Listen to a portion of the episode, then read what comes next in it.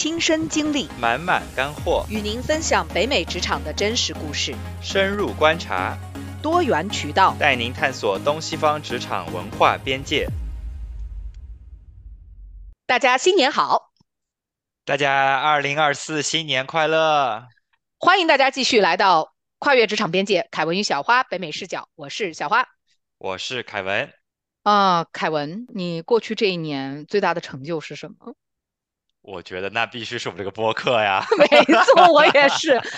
啊，我觉得我们的播客在我们一拍即合一个周末啊搞出来上线，到今天也过了二十几期，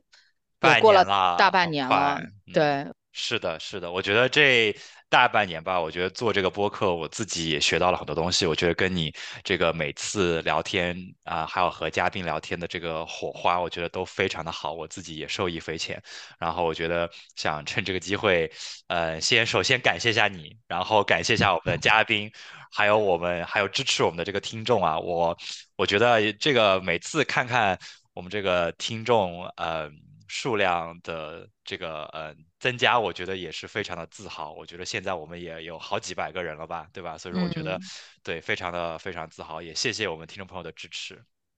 啊，非常非常感谢，我也要谢谢凯文啊，也要谢谢我们的嘉宾和听众。我真的是始料未及，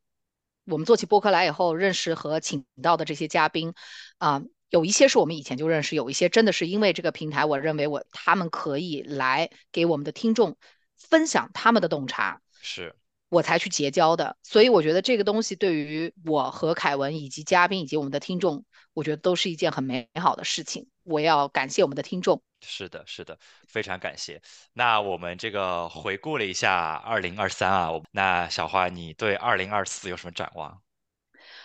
我呢是呃认为计划赶不上变化快哈，所以我是不做新年计划的一个人。凯文，你有什么新年计划吗？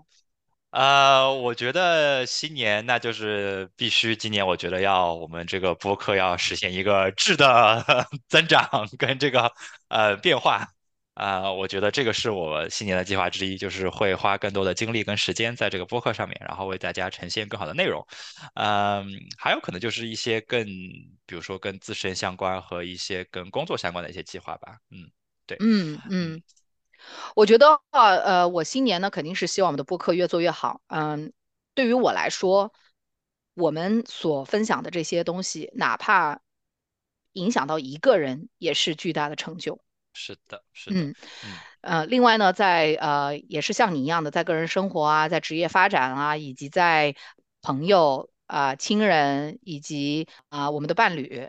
嗯，各个方面的关系，我希望都是一个比较呃均衡的一个向前进的一个状态。是的，这就是我的新年计划。同意，同意，非常好。哎，凯文啊，你还记得我们有请那个呃职业生涯教练豆子来参加我们的节目，然后很多。听众都反映说，他们第一次了解到什么叫生涯教练，也对自己的职业生涯开始有一些比较系统性的规划啊。所以呢，我们在这样的反响之下呢，请回了豆子的合伙人啊，也是他们无限生涯的联合创始人汤帅啊，名字很帅啊，其实是一个 大美女，大美女对 啊，我们欢迎汤帅。那汤帅，要不你给我们啊做一个简单的自我介绍？嗯，好的啊，谢谢小花还有 Calvin，也非常荣幸能够来到我们的啊这期播客和大家来分享啊。大家好，我叫汤帅，对，就是喝汤的汤，帅气的帅。其实很多人听到就看到我这个名字，第一反应都是嗯，这应该是个男生吧。然后一看到我出来之后就说哦啊，确实挺帅的，就是可能这个反差很大，所以大家会有这样的一个印象。然后呢，我一般英文名的话是 Shine，就是那个 sunshine 的 Shine。它和我的中文名也是有一个呃音听起来比较相似的一个地方。对，首先介绍了一下我的这个名字哈，然后呢，也像刚刚小花说的，我是无限生涯的联合创始人，然后我自己本身也是一位啊国际认证的共创式生涯教练啊。那我和豆子的话，我们都是哈佛教育学院毕业的。那在此之前的话，也简单介绍一下我自己的这个教育背景。那我也是美高啊，高中的时候就来到了美国就读。然后本科呢是在波士顿大学啊，学的是个这个公共关系专业。所以也是曾经也是一个 传媒人，然后后来也是经过了同行同行啊不同的这个职业啊是吗？对，后来经过了一些啊职业上的探索啊，然后找到了这个对教育的这个热情。那也是从哈佛大学教育学院毕业之后呢，啊，在这个教育行业里面做产品经理，然后后来也是。啊，开启了这个 life coaching 啊，生人生教练啊，生涯教练的这个事业，基本上就裸辞，然后就 开创了自己的这个，先是自己做，后来也是机缘巧合遇到了豆子，然后我们俩不管是三观啊，还是说对于这个呃生涯方面的愿景，然后对于 life coaching 这种。形式的这个热情都非常的一致，于是，我们就一拍即合，然后决定要一起做呃无限生涯这个品牌，然后去助力更多的呃中国的年轻人，全球的华人年轻人，然后能够去真正的呃发掘真我，然后积极行动，去创造他们幸福的这个生涯。哇，你简单的介绍的这个过程当中，我已经有好几个问题了。你跟豆子是在哈佛认识的吗？哎，这个就说。我长话短说，很多人都会问这个问题。对呀，因为你俩都是哈佛教育学院的研究生毕业嘛。嗯嗯，对对对，这个当时非常巧，就是我也有一个本科的学弟，那他和豆子家里面是相当于 family friends，就父母都是呃在这个医院这个行业的，所以说他们彼此认识。然后呢，这个学弟他知道我在做呃 life coaching，然后我也已经从哈佛教育学院毕业了。然后当时豆子刚好来到波士顿，正在呃哈佛上学，然后呢豆子也是对 life coaching 这方面很感兴趣，在做 coaching，然后他就一想，哎，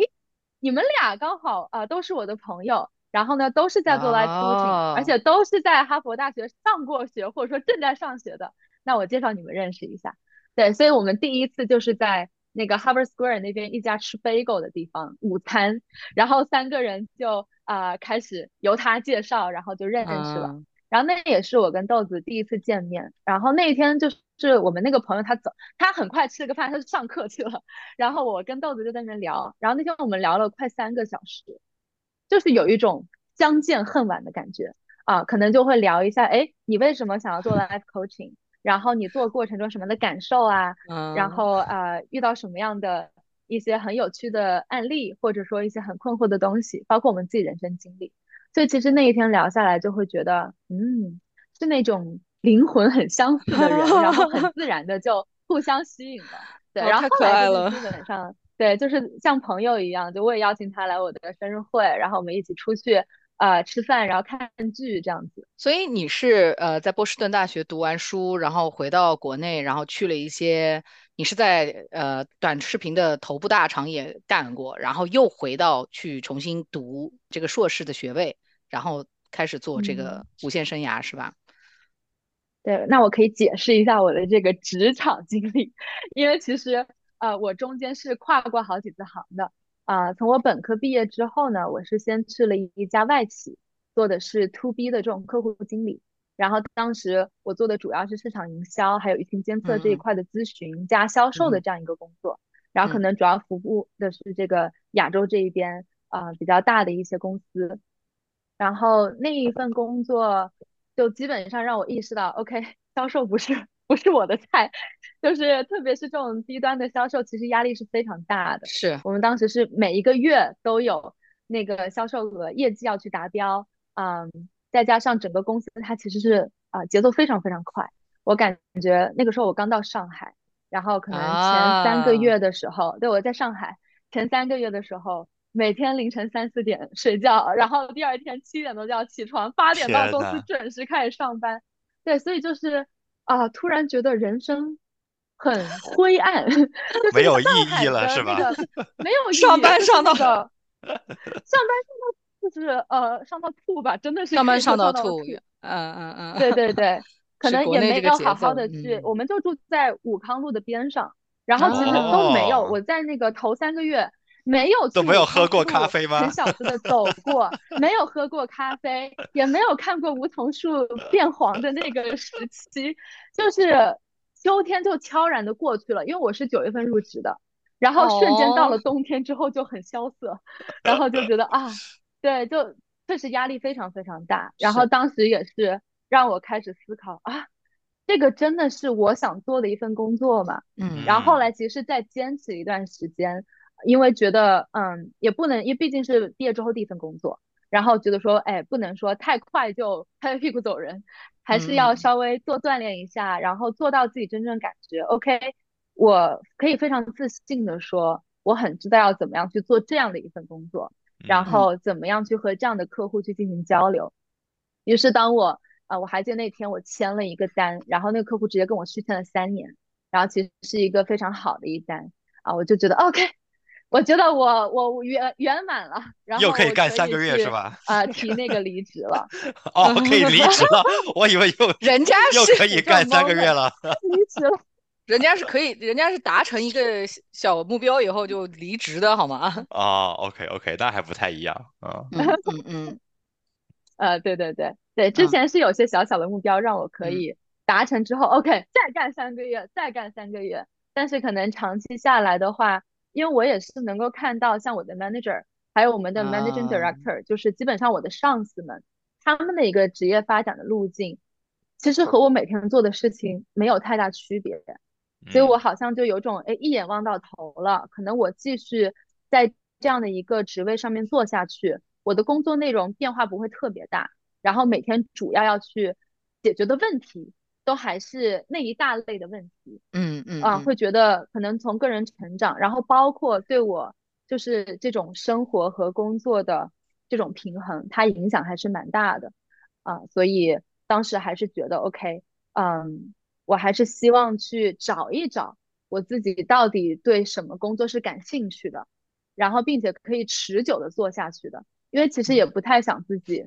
呃，找一件事情啊不喜欢然后就换，还是希望能够找到一个喜欢的方向，然后一直坚持做下去。对嗯那在呃这一份工作之后，我自己是相当于 take 了一段时间的 break，然后当时把这份工作里存的所有钱，我去学打架子鼓，然后学唱嗯歌啊、然后去健身。然后那会儿我朋友身边朋友说你要准备出道吗？你怎么天天在搞这些事儿？嗯，也不是不可以啊。所以当时呢就是我就说你当时辞职就是是怒辞对吧？嗯就真的就是觉得说我不喜欢了，我就要走掉。对，其实当时还有一点就职场 PUA 的情况，因为其嗯实确实作为一个嗯刚毕业的大学生，我可以说是白纸一张，然后进嗯入了这家公司，然后可能这家公司他自己秉承的一个呃价值观就是 work hard, play harder，啊、它就是需要你非常强强度高的去进行工作啊，但是呢，他可能业余的文化的话，也是会经常带我们出去聚餐啊，然后去 social。所以你会感觉我好像过得还挺开心的，但实际上是一直在被掏空。嗯，然后可能当时，嗯，在职场过程中也感受到我的上司他并没有能够给我非常多的支持，就可嗯能呃，我当时刚进去做这件事情没多久，然后有一次我们跟一个客户，然后据我上司来说，这个客户其实是一个啊、一直跟我们关系很好的客户，非常的满意，然后一定会续约的。然后结果那是我第一天跟他们聊天，啊，一上去之后，对方上来就说：“你们这个工具怎么出了这么多错误？”然后没有给到我们想要的结果。啊，当时我一脸懵逼，我说：“嗯，这难道不是一个应该很友好的一次谈话啊？怎么就变哦成了对，怎么变成了就是很多张力的？”那当时我其实也比较嫩，然后我其实也没有经历过这种大 场面，然后就有点害怕。然后突然一下就不知道该说什么了，面对他们这样的一个质问，对，然后但是呢，当时我的上司他可能就是让我去跟他们提续约的事情，于是就在人家还在气头上的时候，我冷不丁的来一句，啊，非常就是非常不好意思，就是那你能续约了发生了这样的一个，对，然后客户就炸了，对对对，嗯。然后在这样的一个时间点，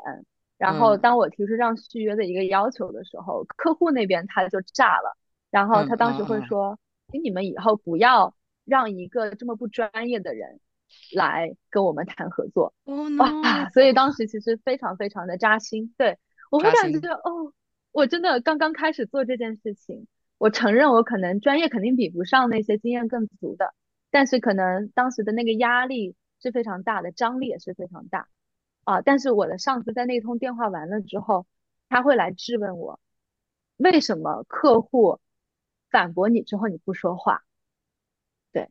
然后他其实也没有站出来说去呃嗯稍微圆一下这个场，因为他跟那那个客户是熟的，对，所以其实我觉得那也是一个非常大的一个因素吧，就是导致我对于这份工作以及说我在其中到底能够学到的东西，我是打上一个问号的，因为在那一刻嗯确实受到了一些威胁，因为觉得嗯为什么不站在我这一边？对，嗯嗯，所以说就是那个时候，呃，这个呃种子就种下了，然后你自己受到了 PUA，所以说现在就是要嗯。要出来，然后要向普罗大众开导一下，然后让他们免受这个 PUA 的烦恼，是这样的吗？对，我觉得可能从这一段经历当中，我自己学到的最重要一点就是，你真的要非常清楚知道什么样的工作环境适合你，然后和什么样的人共事适合你，以及说你的工作价值观是什么。我知道你们上期其实也讲到了这个价值观嘛，那嗯其实我也是通过后期的探索，然后包括踩过这个坑之后，我就是发现，嗯，就是体验以及说非常 encouraging 这样的一个工作环境。是嗯是，对我来说非常重要的对，啊，这也是为什么我后来会对教育以及说对于 life coaching 这样的一个职业方向感兴趣，嗯嗯因为可能与其说在工作环境中我不断的去呃挑战你，就是从这个智性层面去挑战你，或者说从策略层面去挑战你，我更希望我可以做的是用一个非常敞开的一个姿态，然后为你创造一个很安全的场域，然后在这个场域当中，你可以去很呃舒心的、很安心的去做自己，然嗯。后去发现自己，去找到自己，然后嗯。获得这样的一些支持还有能量，然后去成为自己。这个也嗯。是在之后的探索中，我看到这其实才是我想做的。但是可能做销嗯，售的时候，它是跟这个东西很背道而驰的，因为你一直要，跟客户斗智斗勇，然嗯后要各种想不同的策略让对方签嗯单，然后所以嗯。那个做的我非常非常的拧巴。嗯。我觉得从豆子和啊、尚颖他们两个的分享啊，也以及他们作为专业的这个职业教练，我觉得他们都其实说到了一些很重要的点，这也是我们在播客当中一直要传播的，哎，就是找到你自己呃适合的价值观，找到你适合你自己的工作。啊、那我们呃说回今天的正题哈，今天已经是二零二三年的年末了。那我们知道，其实，在年末呢，啊、很多呃北美的这些呃公司啊啊、小伙伴啊，就已经开始要嗯、呃准备要过年啦啊、就是圣诞节的假期啊，新年啊就来了。然后在这个时候呢，他们也有一项呃保留节目，就是做一个呃新年的计划。凯文，你做过新年的计划吗？那必须是每年都做啊。呃，那我淡淡的问一句，你达成了吗？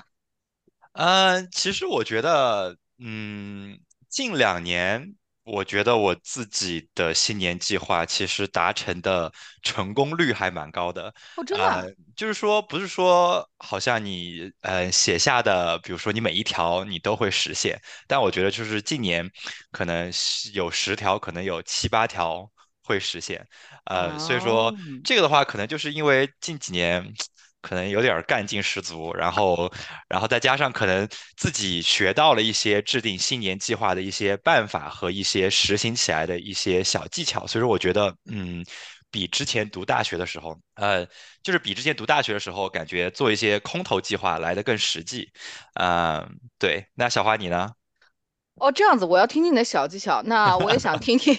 啊、对，因为我是什么呢？我是一个觉得计划赶不上变化快的人，所以我是没有做这个新年计划的这个习惯的。啊 也很好嗯，啊，也很好啊，活在当下嘛。我觉得我们但今天可以聊一聊这个。对我，但我就觉得说，因为因为 Shine 他来了嘛，我就想听一听 Shine，你从人生教练的角度你来看，做新年计划和往年回顾的这个意义在哪里？对，因为我真的是很想知道，因为我认为生命当中充满了太多的不确定性，哎，所以我会我会不去这样做，也可能内心我嗯。是有点害怕，如果做不到，就感觉自己是失败吧。所以嗯我我们来听听 Shine 怎么说。嗯嗯，对，其实刚刚我从 Kevin 还有小花，你们两位对于新年计划的这个态度，其实就反映出了大多数人对于做计划这件事情本身，他的一个呃价值观，或者说这件事情对他来说意味着什么，就是不一样的。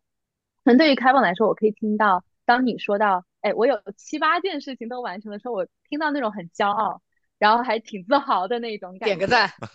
对，真的要给你点赞，我觉得这个还是非常 impressive 的。然后可能小花，当你说到啊，我就是我觉得计划赶不上变化啊，我就是要走一步看一步这样子。我觉得这个也是一种不一样的心态。那可能从我们 coaching 的角度来说的话，其实做计划这个动作并不是最重要的啊，最重要的其实是你背后你为什么要去做这个计划，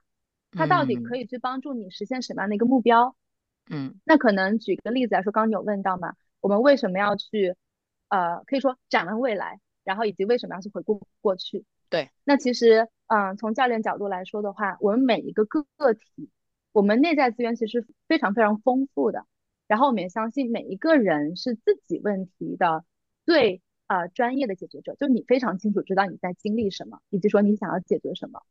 所以说我们就回顾过去这个经历，其实就是帮你去很好的看见啊，过去这一年当中，比如说我发生了哪样的一些大的事件，它给我带来了一些对我自己新的认识，或者说对我自己产生了一些新的好奇，那这些是非常非常好的。让你继续去往自我探索，或者说更多认识自己这条路啊，去发展的一些啊契机的点。嗯嗯。那么在回看这些经历的过程当中，也是很好的去梳理，对你自己而言啊，什么东西是对你最重要的。其实往往我们可能做一个新年计划，然后等到这一年过去回顾一看，哦，都没做。比如说健身这个事情，很多人可能在啊新年的时候就说，我今年要减肥。啊，我这个体脂率要达到什么样的一个程度？但是可能一年过去了，没有任何的变化。对我看小花，你刚刚 笑得很开心，这个是戳中你了吗？还是没有？我其实因为没有计划，但是我我健身方面或者是我的舞蹈方面，我一直保持，是因为我真的是喜欢。嗯，对，喜欢。所以我觉得你刚才说到这个，你为什么要做这个计划？我觉得其实是。我相信啊，凯文，我相信他刚才提到的小技巧，我们待会儿请凯文分享一下。但是我觉得凯文他的小技巧一定是定了一些他愿意去实现的计划，而不是定了一些他逼着自己违背自己去做的一些计划。如果我本来就是不喜欢跑步的一个人，你说我定个新年计划，每天要跑十公里，它有意思吗？我觉得没意思，对不对？是。但是我如果喜欢跳舞，我我其实我每个礼拜我去跳两次舞，我并不需要做计划，我也会去跳这个舞。啊，这是我的哲学观。嗯，我同意。其实我觉得，我觉得刚刚上一说说，比如说你做这个健身计划，对吧？那如果你就是失败了，你觉得这个失败的原因会是什么呢？是因为呃不喜欢，还是说因为我没有这个执行力？嗯，其实我觉得原因应该有很多种，是吧？对，嗯，其实可能从以往我的这个 coaching 的经历来看，哈，嗯嗯，就不一定是健身这件事情，但是很多时候。客户他可能来了，他会说：“哎，我想要去实现这样的一个教练目标，但是可能在过程当中你会发现那个目标找错了，因为可能健身并不是他最终想要实现的那个目的。那也就是说，你最开始开始那个方向你可能都没有找对，那么在你走的这个路上，你肯定是走不到那儿的，因为你内在的这个驱动力是没有被啊没有被完全点燃的。”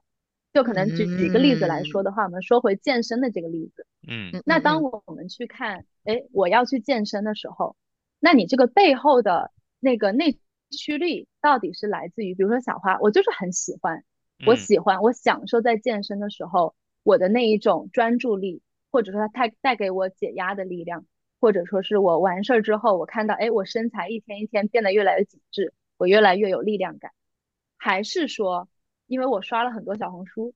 然后其实大家现在会有一点点的呃身材焦虑，焦虑。我觉得我应该要去成为别人眼中的某种样子，那才是一个优秀的我。嗯。那其实这两者之间，我们看到一个很大的区别，一个是来自于你内在的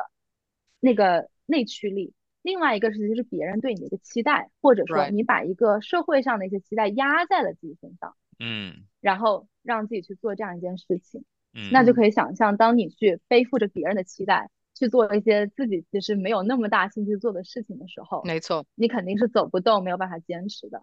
对，所以这个是常常失败的一个原因，就是你没有找清楚你做这件事情背后的根本的动力到底是什么。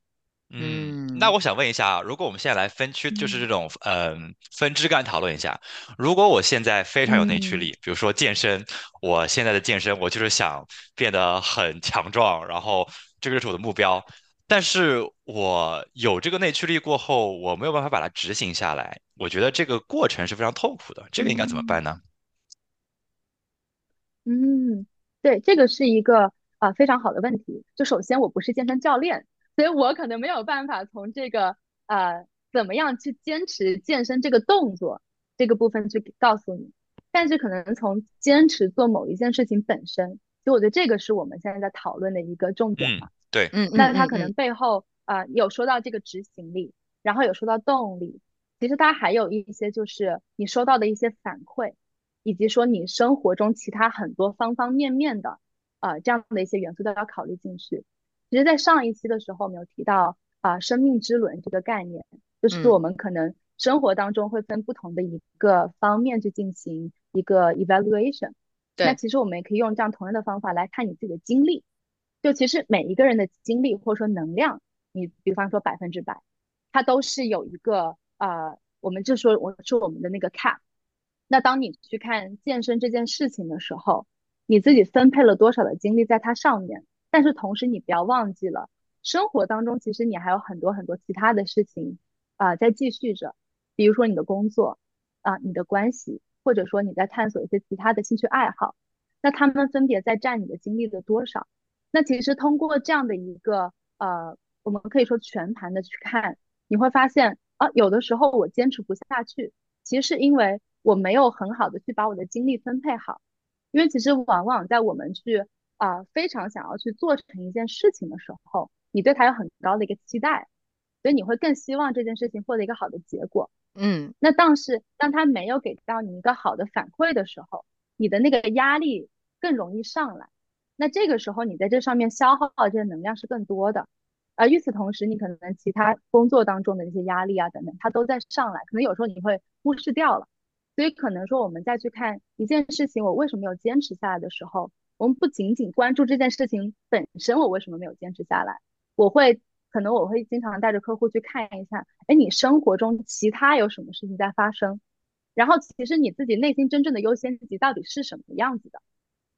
当你真正那个优先级确认的时候，其实你会很清楚知道，OK，这件事情健身它就是我喜欢并且优先级最高的，那我就一定会去呃付出这些时间去做这件事情。但如果你只是想着说，OK，我因为定了这个计划，所以我要去执行，但是在你实际的行动上面，你其实经常把时间或者说精力都给了其他的事情，那你这个嗯。优先级的排序可能就是有问题的。对，嗯。所以可能总结一下的话，就是我们去看到为什么一件事情我坚持不下来的时候，我们可以跳脱出这个视角，不看这个事情本身，而是看你现在生活中有多少事情在同时发生，你嗯又是怎么样去排列你的优先级的，然后再去看，OK，我精力就这么多，我到底怎么样去更好的分配我的精力，让我真正的可以去做成那些优先级对我来说最高的一些事情。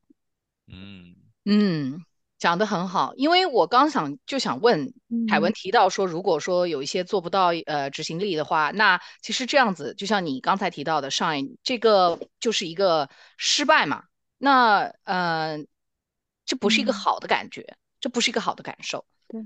那如果我嗯。们感觉去年很失败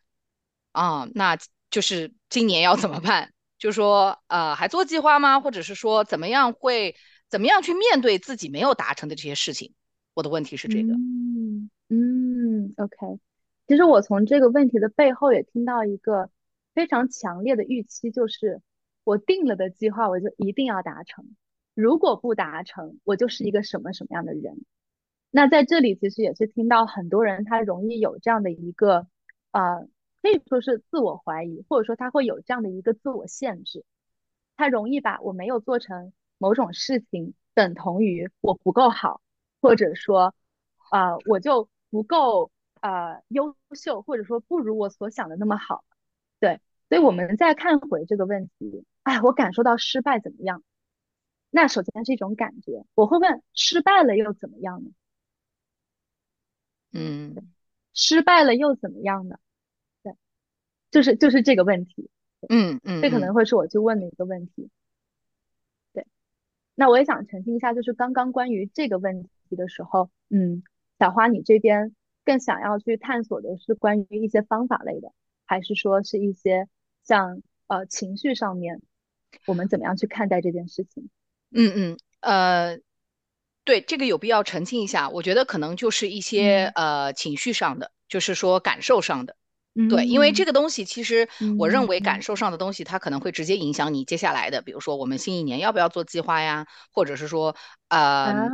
对我们呃我们做了，反正去年做了，可能也没有怎么达到，那呃明明今年要要再做吗？就是嗯、呃感受方面的吧。嗯但是新年计划不就是说，你去年的可以抛在脑后，新年是一个新的开始，你可以 reset 一下，然后不管你去年怎么样失败与否，那新年都是一个好的开始，这不是新年计划我们嗯最初的背后的意义吗？对不对？嗯，对，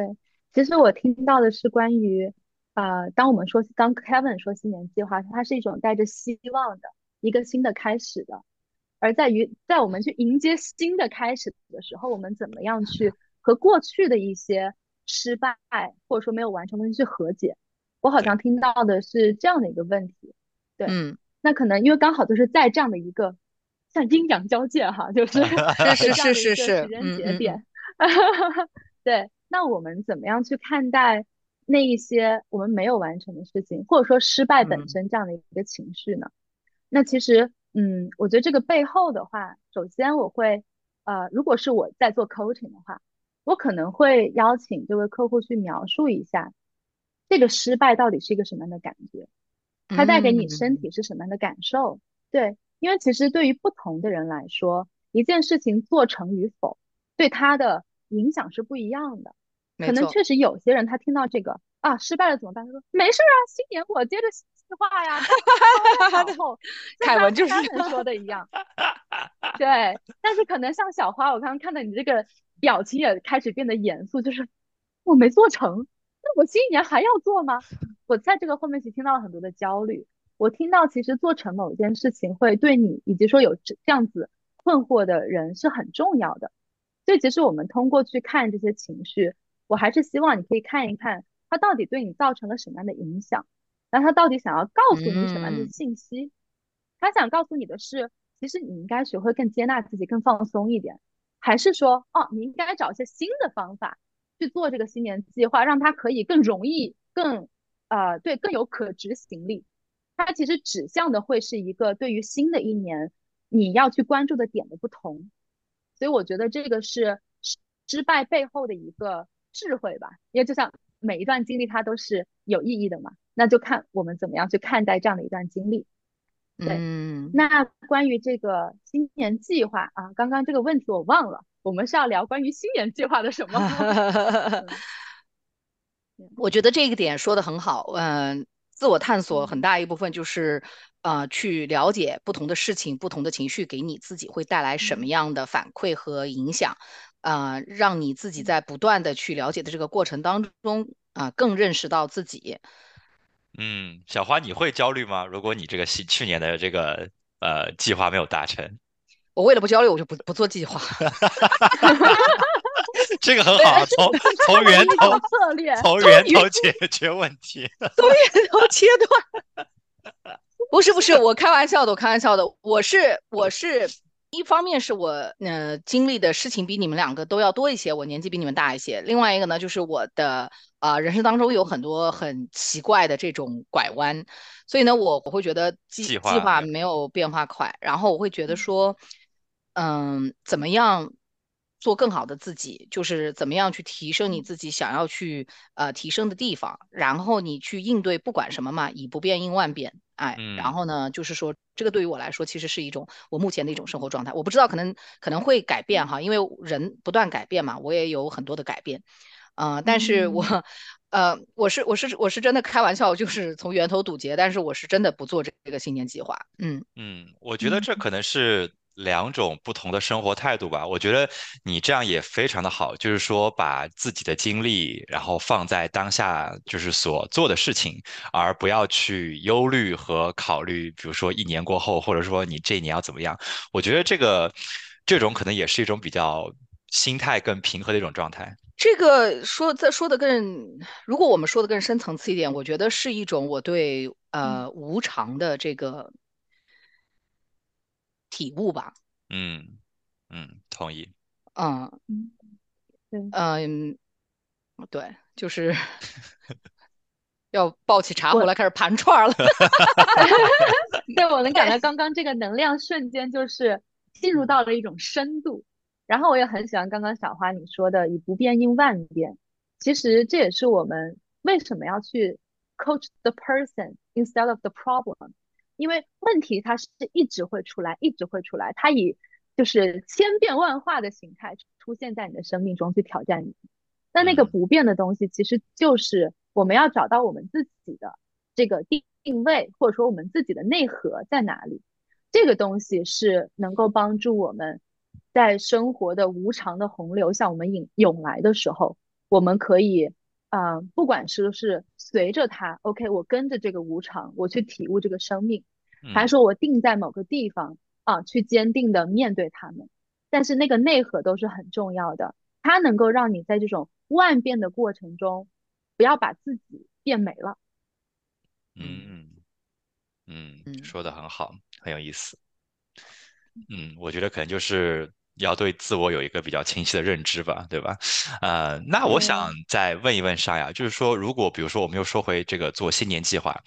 呃，我觉得嗯。就是这个可能是我所观察到，或者包括我觉得我自己以前都有这样一个通病，就是说，感觉新年计划，比如说一月份，哇，我们的就是干劲儿十足，然打后了鸡血，打了鸡血，对吧？比如。呃，说，我们就以这个健嗯。身为例子，比如说啊，我从明天开始，我要去健身房，我要大战四天，呃，但是就是说你在内心可能就是很多人他永远都是啊，我从明天开始要怎么怎么样，就是他都没有说我现在要怎么做。这个就说回到拖延症啊，就是你对这个拖延症这个东西你怎嗯么看呢？嗯，OK。这个真的是一个常常出现的问题，就是就 是我很多客户他们找我的时候说啊，我有拖延症，我怎么办？对，嗯，然后它也是一个很有意思的问题，你会发现深挖的时候，每个人背后他的这个原因都不太一样。对，可能嗯我想进一步问一下，就 Kevin，当你嗯问到说，哎，我我有拖延症怎么办？嗯就嗯可能在你这边来说，你具体的一个表现是怎么样的？就刚刚说一月份定了个嗯。计划，然后之后要么不执行，要么就是呃打鸡血执行一段时间就不继续了嘛，是这种情况吗？嗯，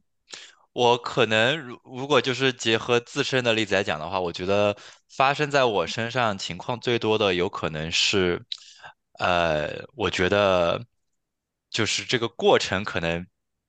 比较复杂吧，然后可能就很难嗯落实到行动上面。嗯嗯，OK，对，在这里我可能想跟大家介绍一个理论，就是嗯叫自我效能感。然后呢，它是嗯 Bandura 就是很有名的一个心理学家提出来的，啊、也是我们当时在哈佛教育学院啊、学教育心理学的时候常常提到的一个东西。那其实关于拖延症，它背后嗯很重要的一个核心还是动力的这个部分。就可能动力到行动，就是你有想法和到行动之间这个鸿沟，它嗯往往就是你这个动力还没有到这个点，然后你到不了。那可能从自我效能感的这个啊、呃方面来说的话，让我们自己能够去获得一种 OK，我可以啊、呃很好的去完成我所要做的事情，并且我可以很好的去一直完成我所要做的事情。它其实是需要非嗯常多不同的啊、呃元素去支持你的。就首先你要有一个过去的一个好的 performance outcome，就是你过去有一些比较好的实力证明，你在这件事情上是可以做成的。啊，所以嗯这个时候就需要大家来发挥一下自己的智慧，这也是为什么要去回顾过去的经历，嗯因为嗯这也是一个自我肯定的过程。我们当看过去的时候，不要去只关注我啥事儿没做成，也请你看一看你做成了什么。而且往往你做成了非常非常多的事情，但是因为我们很容易把注意力放在自己没有完成的事情上面，所以会让，你忽视掉那一些里面，对，就是能够体现出你的优势，然后你自己的这种执行力也好，坚持力也好。对，所以可以回顾看一下过去，嗯，哪一些东西其实是你坚持很好的做下来了啊，然后那个背后到底是什么在支撑着你去做这件事情啊，然后给到你自己一些自信，说 OK，只要这件事情它符合这样的一个条件的时候，我说不定就可以继续做的。比如说小华，他对于健身跳舞，可能如果你在想做点新的事情的话，就可以借用这个去。嗯，转移一下也是个 transferable 的一个 skills 哈，没错没错。哎，我在其他领域可以怎么样去借用它？然后第二个的话呢，你也是需要啊有一些不停的反馈的，就是我们讲那个正反馈很重要，因为没错啊，我们把一个一年的计划你拉长来看，十二个月其实挺长的。你说我要坚持一个一个事情，然后我要坚持做这么长的一个周期，如果中间比如说有个健身的小伙伴。或者说有一个一起学习的小伙伴，甚至说我刚好有一个参加学习小组的老师啊，他可以一直不停的给到我一些我在这个过程中表现的如何的一个反馈。那你对于某每一个阶段你的收获，然后你在下一个阶段可以更加努力的东西，他会更清楚。就可能有人他跑马拉松，他会把呃跑马拉松 切成好几块，他说，哎，我看这个地标，我的下个目标跑到这儿为止就好了，然后到下一个我再跑到那儿为止就好了。对，所以说我们这种啊过程性的反馈，就像是这个一个 check in 一样，你到了某一个 milestone，或者说你到了某个阶段，可以给你一个停下来，好，我好好的看一看，我接下来要继续走的话，我可以做什么样的一些调整？因为往往你很难坚持下一件事情，也是因为你发现你用同样的一个策略，很难让你保持一直一样的精力的充沛，或者说啊持续不断的动力。那这时候你是要做出调整的，对，所以像这种 check in，然后像我们的客户他找 coach 的原因，也是像我们 coaching 都是长期陪伴的一个关系，我们也是比如说每个月或者每两周给你 check in 一次，你也是需要一些时间去做调整啊，去做这个行动，然后呢，当你回到这里，你知道有一个人他在那里，然后他会像一面镜子一样啊，给到你一些反馈，然后。我们一起来商量，哎，接下来我可以怎么样做得更好？我之前做了什么事让我觉得很有成就感的？所以像这样的一些阶段性的 checking，它也是啊非常有帮助的。嗯，对，这个是我觉得自我效能感里面两个啊，就是最能够针对拖延症这个事情本身，大家可以用的一些小 tips，还有它背后的一些原理。嗯嗯，我觉得 Shine 说的很好。其实有时候你觉得目标达不到，可能不是真的达不到，是因为太大太远。嗯，把它变小变近，可能就会容易达到。是，嗯，同意同意。对的对的。嗯，而且我觉得就是关于拖延症这个东西啊，就是我我自己以前在读书的时候，特别是我记得小学，我永远都是在暑假就是要结束 开学前几天，然后再疯狂赶作业的人，赶出无影手来。哎，但是这个。但是我就要说了，拖延症这个东西其实出来这个概念啊，procrastination 最早出来也其实没这几年的事情。然后那个嗯，Adam Grant，嗯嗯嗯，哎，就是那个组织行为学、行为心理学家哈，他也是 TED 的这个对讲师常客。然后呢，他也是好几本 bestseller 的书，他不就那一集。TED Talk 就讲到拖延症的人，其实他是有一个呃，也是有一个分布哈。然后呢，如果在某一个程度的拖延症，它其实是对于你的创意啊，因为不能说是拖延症对创意有帮助，是有拖延症的人其实是更有创造力的人啊，是这个逻辑。你给我找个借口啊！我不是给你找借口，人家人家是正经心理学家来的。呃，所以呢，我看了那个，我觉得，哎，其实有时候是有一定的意义的，而且他的那个，因为他自己本身是搞学术的哈，他有很多的大量的这种研究的方法论和他的这个数据采集。另外呢，他自己本身又是这个呃搞商学院的，搞投投资的，所以呢，他呢就从商业的角度来讲了这个问题。啊。我记得最深的一个就是他当时举的一个例子，就是他的两个学生就是做那个 Warby Parker 的那个网呃眼镜儿的那个网站，嗯，然后请他投资，然后他看到他们俩拖的已经就是不行了，就是。网站要上线了，还没有，连个名字都没有，就是，就是他们创业了，就是要要这个事儿要干了，就半年了，什么东西都没有。然后他说他不是拖延症，他是先成症，就是他会，如果这拖延，就是如果这个 deadline 还有一个月，他都会焦虑，他必须要提前三个月把这事儿给干完。啊，对，他是属于那种就是恨不得就是说把所有的事情都牢牢掌控在自己手里，反而是，所以他就很不习很不习惯，他有很多的拖延症的这个这个同学。结果呢，这个 Warby Parker 呢，他说他最后就错过了一笔啊，就是极其呃回报极其丰富的投资，因为他是他们的老师嘛，他们俩邀请他其实就是做个天使投资，结果他就觉得这玩意儿干不成，因为拖到现在了还什么都没干。结果，呃，哎，Warby Parker 是一个很成功的网站啊，所以呢，就是说，我觉得这个这个 TED Talk 其实非常非常棒的，我我也在这里推荐大家小伙伴去听一听。嗯，但是我我看你那个 TED Talk 啊，呃，他有他其实有讲到说，就是拖延症的本质，呃，这个我可以得就是也给大家呃稍作分享，因为比如说像我现在，我就绝对不会就是把事情拖到最后，我肯定是就是提前先做完，然后就是 再玩那种，对对对，就是我能发现自己的变化。但是呢，他说的就是这个本质，我觉得我非常赞同。他说，其实你的人脑里面是分左脑跟右脑，就是有一个感性的自己。跟一个理性的自己，然后感性的自己其实就是更多于想说要享受当下，就是我们就是你知道，呃，这种呃生物的本质嘛，吃喝玩乐睡，对吧？然后呢，这个理性的自己呢，就会想到，比如说啊，我明年要怎么样，我十年过后要怎么样。所以说，他说你这个拖延症，就是说你一直是你自己内心的两个我在做斗争。然后呢，就是说你拖延到最后，比如说你要就是你要有一个 deadline，对吧？就是说你在 deadline 的前夕，你的这个感性的自我就逃走了，然后就只剩下了理性的自我。所以说你会在你的这个前期，然后就疯狂的开始赶作业，疯狂的就是呃对，然后就是赶 project，这个就是你的理性的自己说哦不行了，我这个东西要交了。对，然后你要疯狂开始做，他就说这个其实是就是你呃你两个自己在就是在斗争，所以说我觉得就是说，当人在成长到一定程度过后，可能你这个理性的我在你。脑海里占据的这种呃主导性可能会更大，就是说，所以说我们成长嘛，对吧？我觉得就是说，你成长过后你成熟，那可能就是说你理性占的主导会更多。嗯，这个可能就是说，为什么成年人可能啊，他的这个拖延症要比小孩要少一些的这个原因。嗯，我我个人觉得这个可能是一个呃你天生的一个带来的一个东西。为什么？对，这个也对。我我在我在写写我的这本书的时候，啊，当时就是我参加这个写作项目的时候，啊，然后当时就呃那个导师就会把小伙伴们分为 deadline writer，然后和 self starter writer。就是有这两种人，我就是一个，你是哪种？我就是一个 deadline writer，但是我的 deadline 跟别人的 deadline 不一样。我的 deadline 是什么？我给你解释一下这个问题。我想过很多。我的 deadline 是什么？我每周二要跟我的 editor 开个会，这个会的内容主要就是看看你过去这一个礼拜写了啥。呃，星期二开会，星期六会把我这周写的东西给他交上去。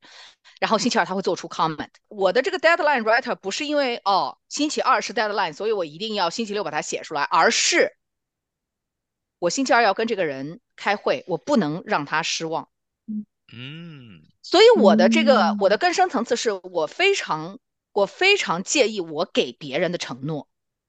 嗯，所以这也是为什么我自己做播客做不起来，但是我跟凯文可以做起来的原因，就是 你不要让我失望，对吧？我不能让凯文失望。我今天我今天发不出来，我自己可能就溜过去了。但是如果说是我今天跟凯文，我们两个。对吧？每周二晚上我们要发我们最新的这一期的时候，我一定就无论如何，我们一定会把这一期录出来，而且一定会把这期剪完，把它弄好，然后给它发出去。所以我的这个所谓的 deadline，其实人的这个就是我要回到刚才上一讲的这个内驱力，可能看上去是在寒假结束之前在疯狂的赶作业，但是可能你内心的内驱力其实其实是你不能丢这个脸，你不能丢这个面子，或者说就像我，我一定是 honor my commitment 的。我是一定，如果我一旦跟人有一个 commitment，我绝对不会开天窗。嗯，所以这个内找到这内驱力，怎么样去促使你去更好的去做一些你的事情？我觉得这个是，这个是我的一个经验总结吧，只能这样说，分享给大家。其实我也是这样的，所以说我们俩就 hold each other accountable，hold each other accountable，就是 对对 对，这个其实也是，对，这其实教练他很重要的一个作用，因为其实就像刚刚。你们两位说到的啊，you need someone to hold you accountable。你需要有一个人，他可能像是帮你可以做一个担保，或者他去促使你做成某一件事情。没错，教练的角色也是这样，就是可能对很多客户来说，他知道自己独自去走这一条路，他遇到很多的困难，然后呢，有的时候很容易会迷茫，然后就不容易坚持下去了。但是当你想到我每两周或者每个月我要跟我的教练去 check in，然后他会问我，哎，你上周的行动计划做怎么样了呀？这段时间那个对自己啊，关于这个目标的达成，或者说对自己的认识有一些什么新的进展，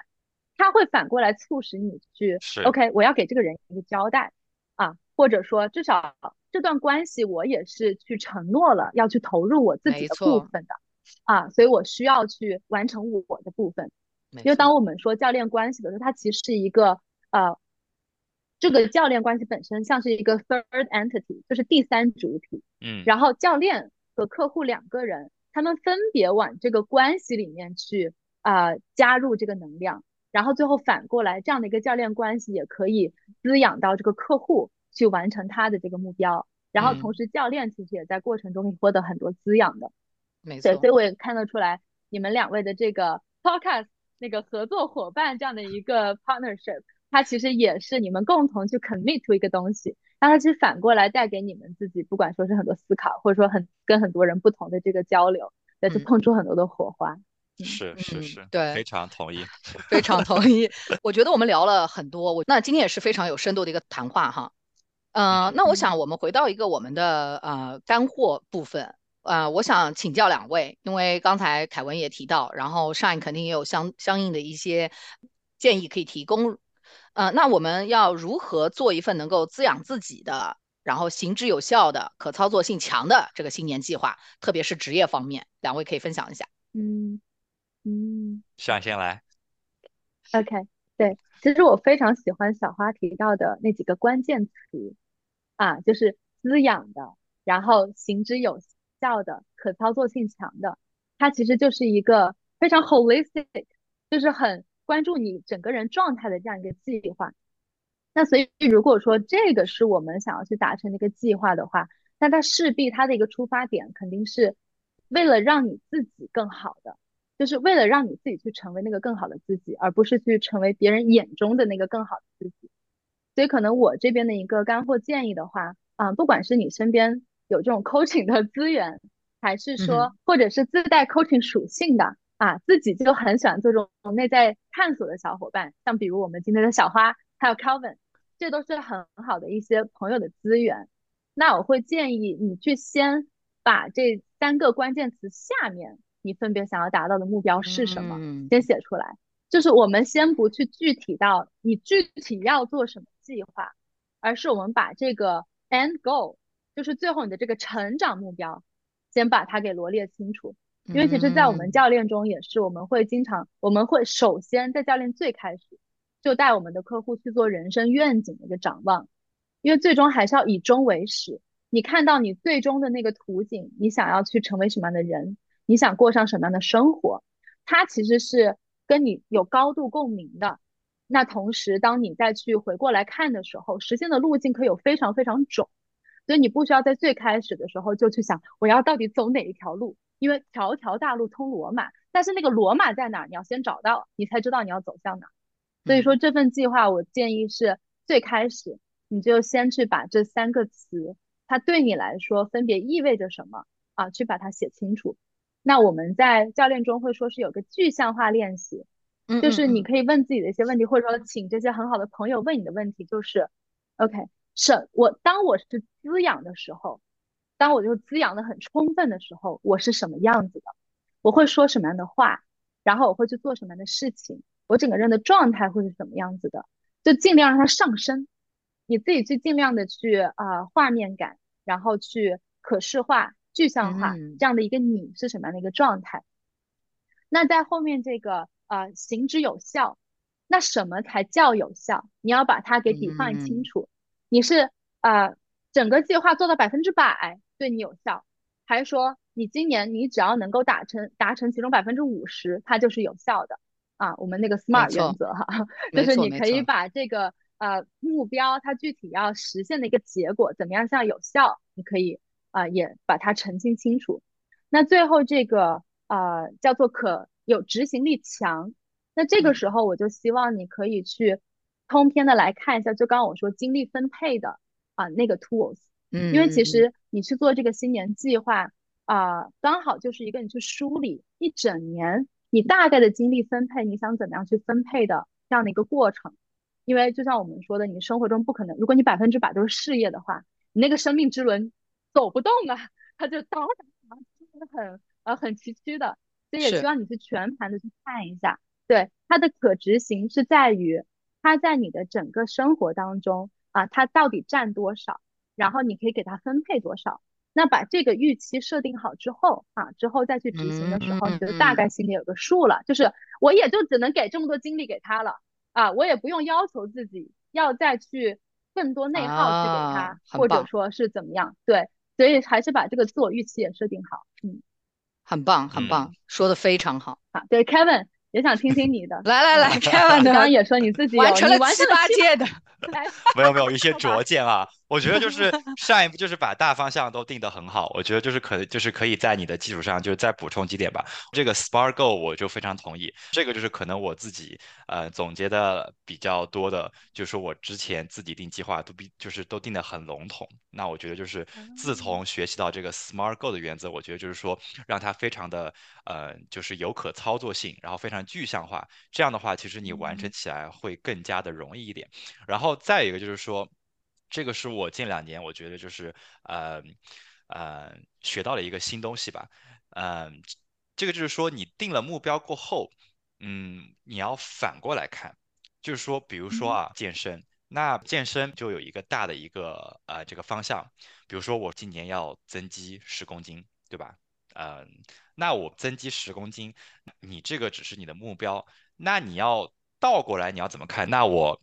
需要，比如说我每个月要增肌呃一公斤，对吧？然后或者说，那我每周要增肌多少多少多少？那如果我每周要增肌多少多少的话，那我每周需要去健身房要几次？那我在去健身房基础上，那我每天我的饮食要怎么怎么样？就是说你要倒推，这个是我觉得对，就是一个非常行之有效的方法，呃。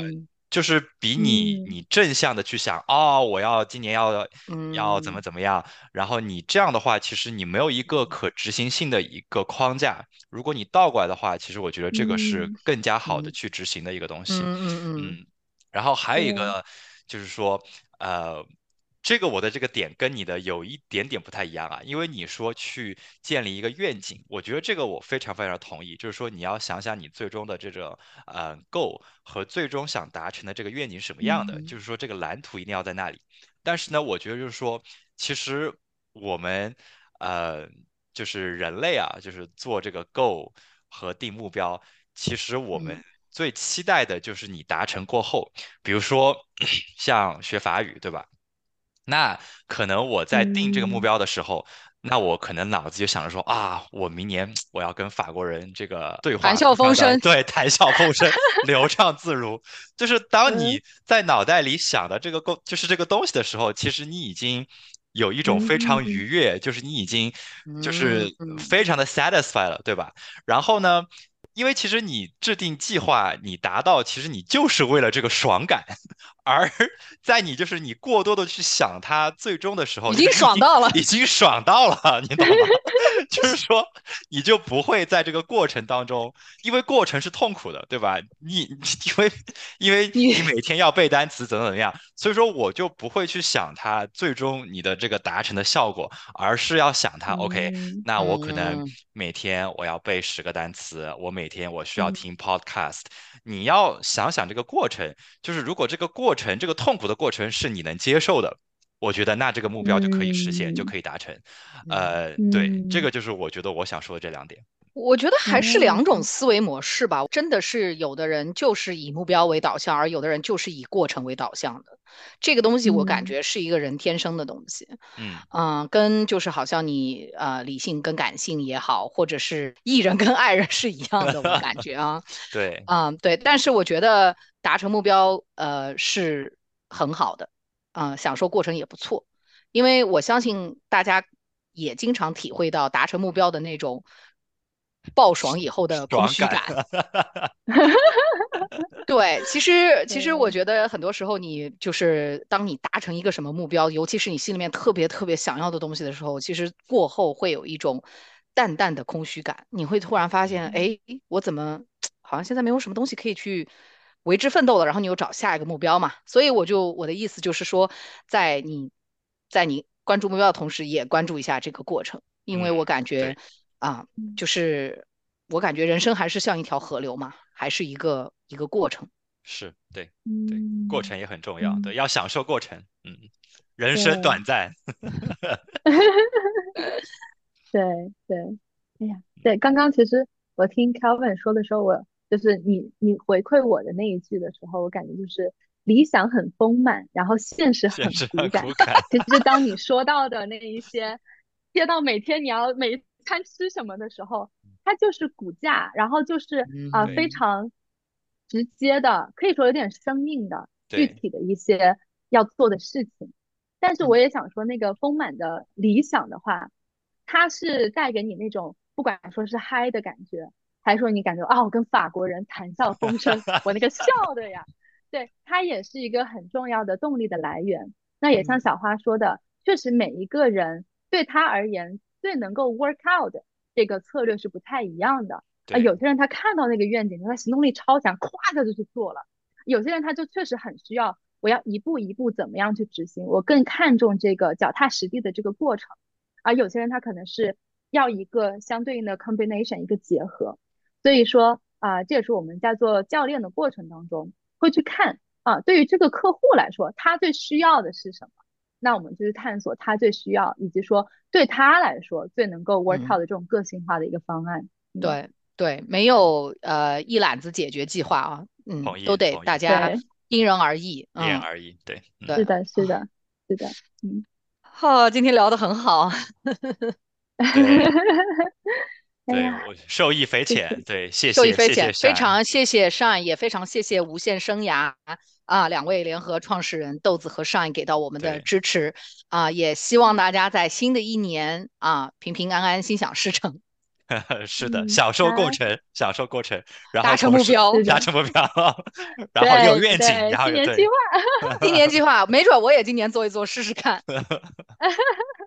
到时候可以和我们分享一下，哎，今年有什么不一样的感受？没错，没错，好的，没错。好了，那我们今天就先聊到这里，祝大家新年快乐。好，大家新年快乐，谢谢 Shine，谢谢，新年快乐，谢谢两位，谢谢。好，那我们非常感谢 Shine 今天来我们的播客，呃，做客。同时呢，也为我们新年的第一期立下了一个很好的标杆。好，那我们今天的这期就到这里。听众朋友可以每周三通过搜索“跨越职场边界”凯文与小花北美视角来收听我们的节目。嗯，同时我们现在也在 YouTube 频道上，嗯，上传了我们的节目。大家可以在 YouTube、Spotify、小宇宙和 Apple Podcast 来收听我们的节目。那我们就下周三不见不散。下周三再见啦，拜拜，拜拜。